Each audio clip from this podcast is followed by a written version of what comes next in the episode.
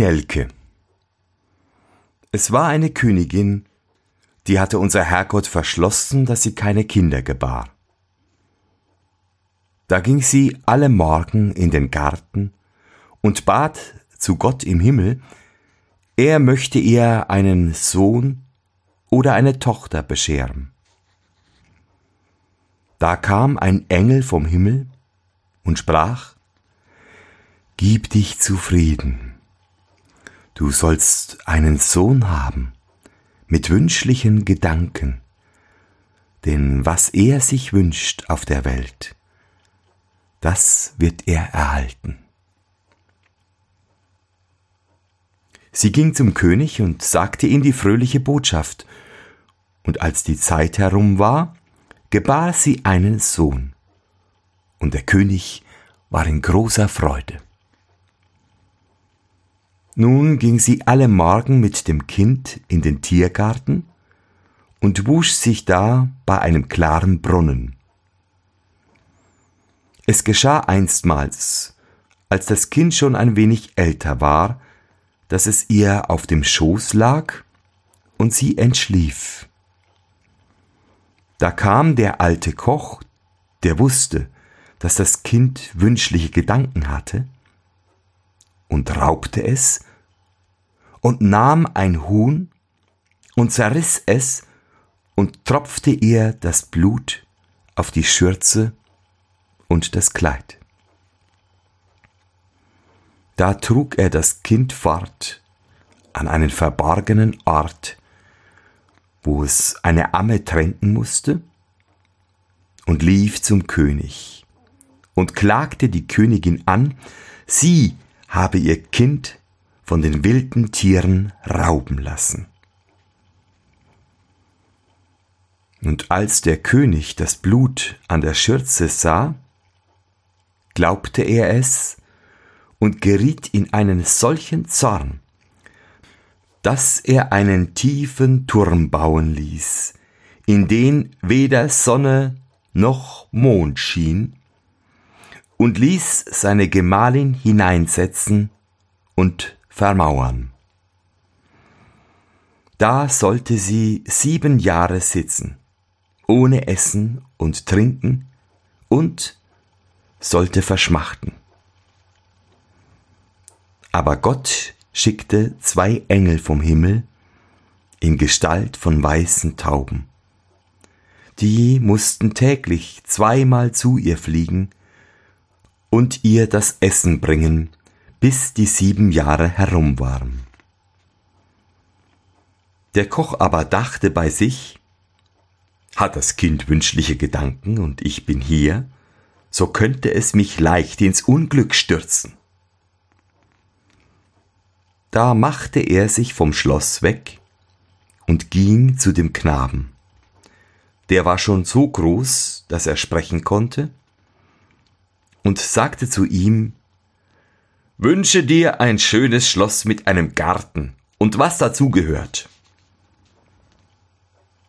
Und kaum waren die Worte aus dem Munde des Knaben, so stand alles da, was er gewünscht hatte. Über eine Zeit sprach der Koch zu ihm, Es ist nicht gut, dass du so allein bist. Wünsche dir eine schöne Jungfrau zur Gesellschaft. Da wünschte sie der Königssohn herbei, und sie stand gleich vor ihm und war so schön, wie sie kein Maler malen konnte. Nun spielten die beiden zusammen und hatten sich von Herzen lieb. Und der alte Koch ging auf die Jagd wie ein vornehmer Mann.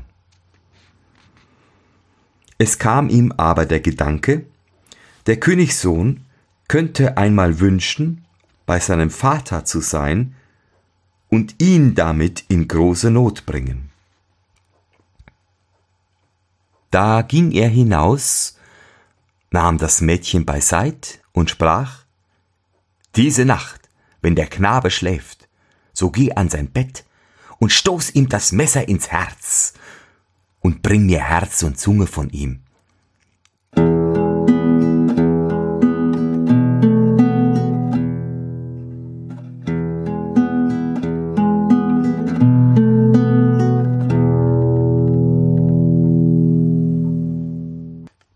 du das nicht tust, so sollst du dein Leben verlieren.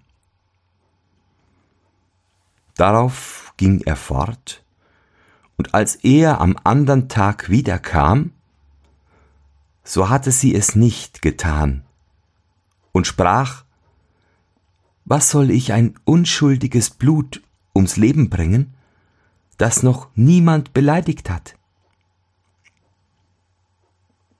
Sprach der Koch wieder, Wo du es nicht tust, so kost dich selbst dein Leben.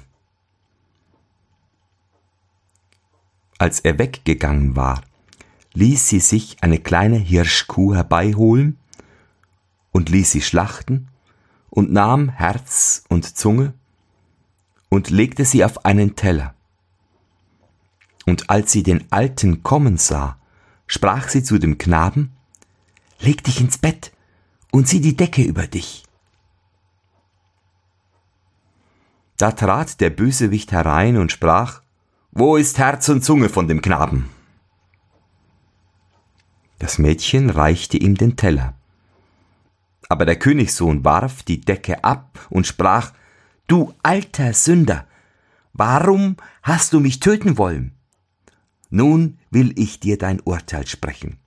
Du sollst ein schwarzer Pudelhund werden und eine goldene Kette um den Hals haben und sollst glühende Kohlen fressen, dass dir die Lohe zum Hals herausschlägt.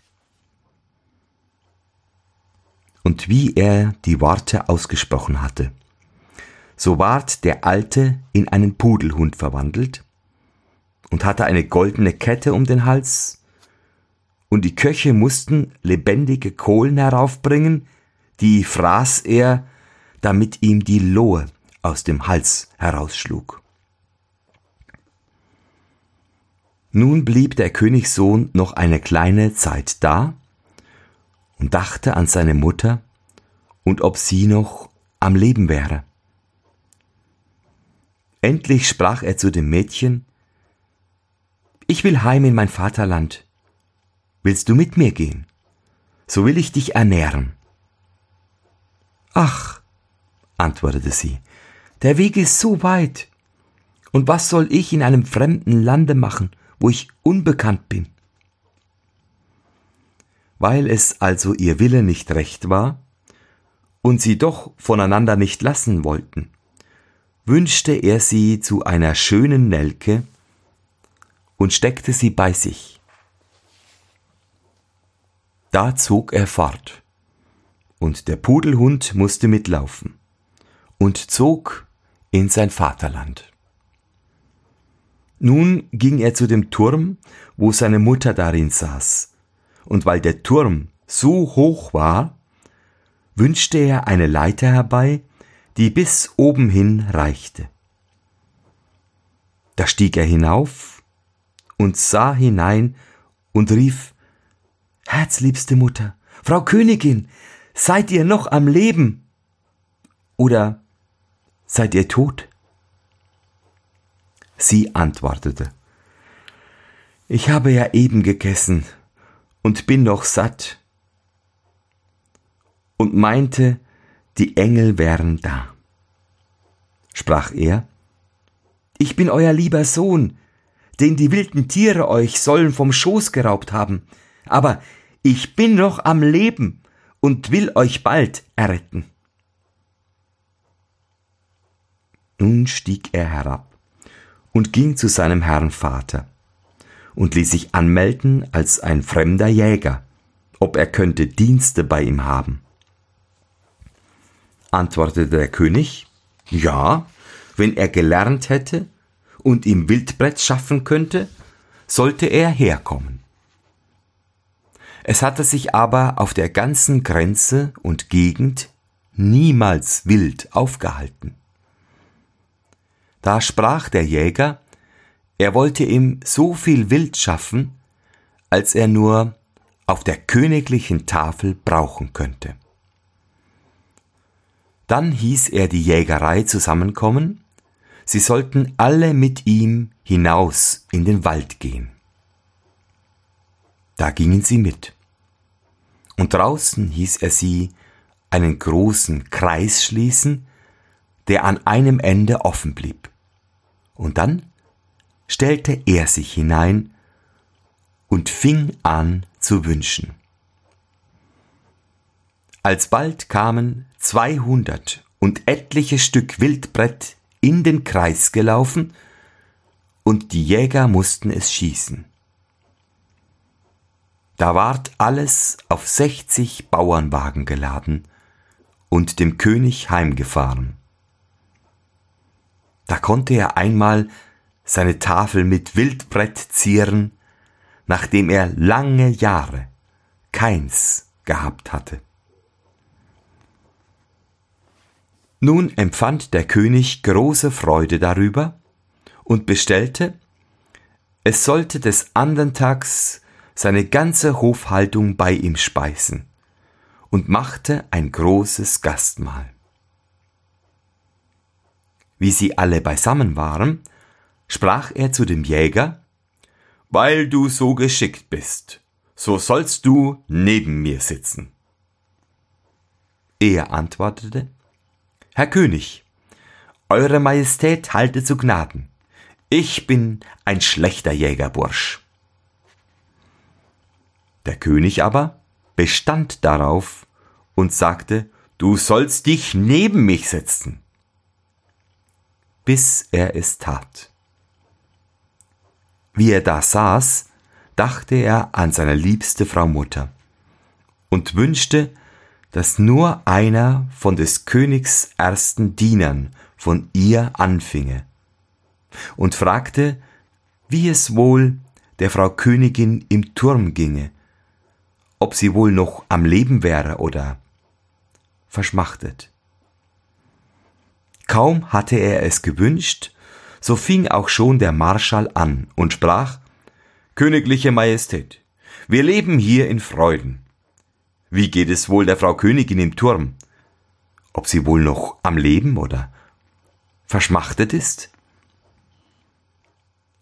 Aber der König antwortete, Sie hat mir meinen lieben Sohn von den wilden Tieren zerreißen lassen. Davon will ich nichts hören. Da stand der Jäger auf und sprach, Gnädigster Herr Vater, sie ist noch am Leben und ich bin ihr Sohn. Und die wilden Tiere haben ihn nicht geraubt, sondern der Bösewicht, der alte Koch hat es getan. Der hat mich, als sie eingeschlafen war, von ihrem Schoß weggenommen und ihre Schürze mit dem Blut eines Huhns betropft. Darauf nahm er den Hund mit dem goldenen Halsband und sprach, das ist der Bösewicht und ließ glühende Kohlen bringen, die musste er angesichts aller fressen, dass ihm die Lohe aus dem Hals schlug.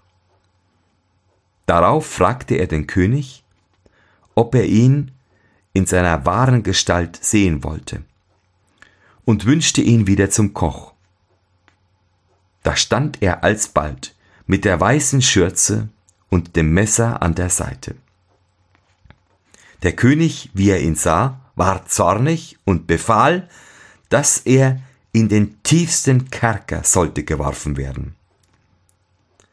Darauf sprach der Jäger weiter, Herr Vater, wollt ihr auch das Mädchen sehen, das mich so zärtlich aufgezogen hat und mich hernach ums Leben bringen sollte, es aber nicht getan hat, obgleich sein eigenes Leben auf dem Spiel stand? Antwortete der König, Ja, ich will sie gerne sehen. Sprach der Sohn, Gnädigster Herr Vater, ich will sie euch zeigen in Gestalt einer schönen Blume. Und griff in die Tasche und holte die Nelke und stellte sie auf die königliche Tafel. Und sie war so schön, wie der König nie eine gesehen hatte. Darauf sprach der Sohn, Nun will ich sie auch in ihrer wahren Gestalt zeigen, und wünschte sie zu einer Jungfrau. Da stand sie da und war so schön, dass kein Maler sie hätte schöner malen können. Der König aber schickte zwei Kammerfrauen und zwei Diener hinab in den Turm, die sollten die Frau Königin holen und an die königliche Tafel bringen. Als sie aber dahin geführt ward, aß sie nichts mehr und sagte, Der gnädige, barmherzige Gott, der mich im Turm erhalten hat, wird mich bald erlösen. Da lebte sie noch drei Tage und starb dann selig. Und als sie begraben ward, da folgten ihr die zwei weißen Täubchen nach, die ihr das Essen in den Turm gebracht hatten, und Engel vom Himmel waren, und setzten sich auf ihr Grab. Der alte König ließ den Koch in vier Stücke zerreißen, aber der Gram zehrte an seinem Herzen, und er starb bald. Der König heiratete die schöne Jungfrau, die er als Blume in der Tasche mitgebracht hatte, und ob sie noch leben, das steht bei Gott.